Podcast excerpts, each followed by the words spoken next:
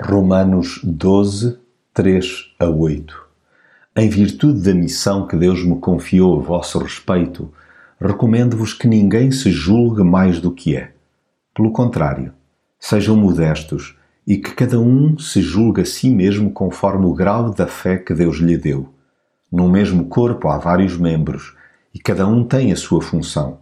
Assim também nós, que somos muitos, formamos um só corpo em união com Cristo e estamos unidos uns com os outros como membros do mesmo corpo.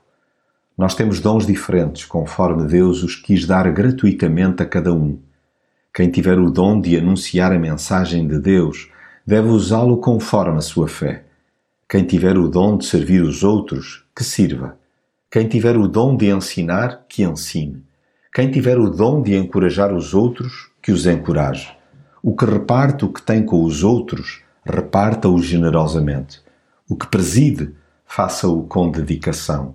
O que ajuda os necessitados, ajude-os com alegria. A Igreja, como corpo vivo de Cristo, não pode andar a dispensar partes de si mesma. Todos os membros possuem uma função própria, devendo concorrer indubitavelmente para o bem comum. Como tal, a altivez e a inveja têm de ser arrancadas pela raiz, pois, sendo daninhas, farão perigar a saúde espiritual da comunidade em geral. Importa assim que ninguém pense de si mesmo além do que convém. Antes pense com moderação, conforme a medida da fé que Deus repartiu a cada um. Já chega daquela visão ensimesmada que privilegia determinados elementos em detrimento de outros Basta de hierarquias e trejeitos elitistas que acaba por desconsiderar o inestimável potencial anónimo existente. Apesar de haver operações distintas, não há cá classes de primeira ou de segunda.